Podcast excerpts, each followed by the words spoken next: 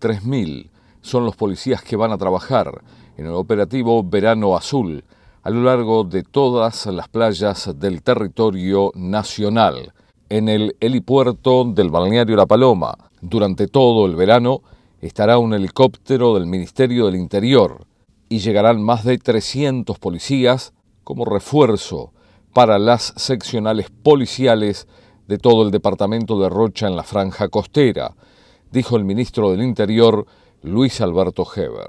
Estamos hablando de aproximadamente 3.000 efectivos que vamos a desparramar eh, a lo largo de, la costa, desde Colonia al Chuy.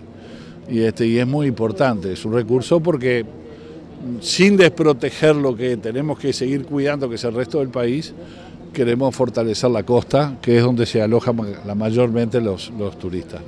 Acá va a estar la caminera, va a estar la Guardia Republicana, va a estar bomberos y la propia policía efectivamente, o sea, el azul, como se dice en el ministerio, reforzando. Son 344 efectivos más que va a tener el departamento en el mes de enero, que pretendemos mantener también en el mes de febrero, con un helicóptero, que yo no dije en mis palabras, permanente. Nosotros vamos a poner uno permanente aquí en Rocha y otro en Maldonado porque es donde se concentra la mayor cantidad de gente. Era el ministro del Interior Luis Alberto Heber.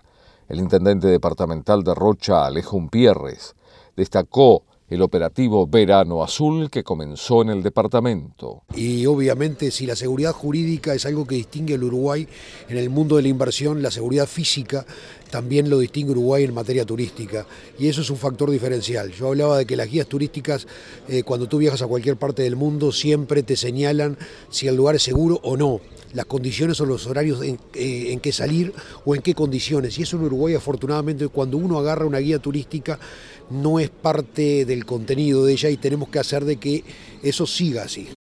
Era el intendente de Rocha, Alejo Umpierres.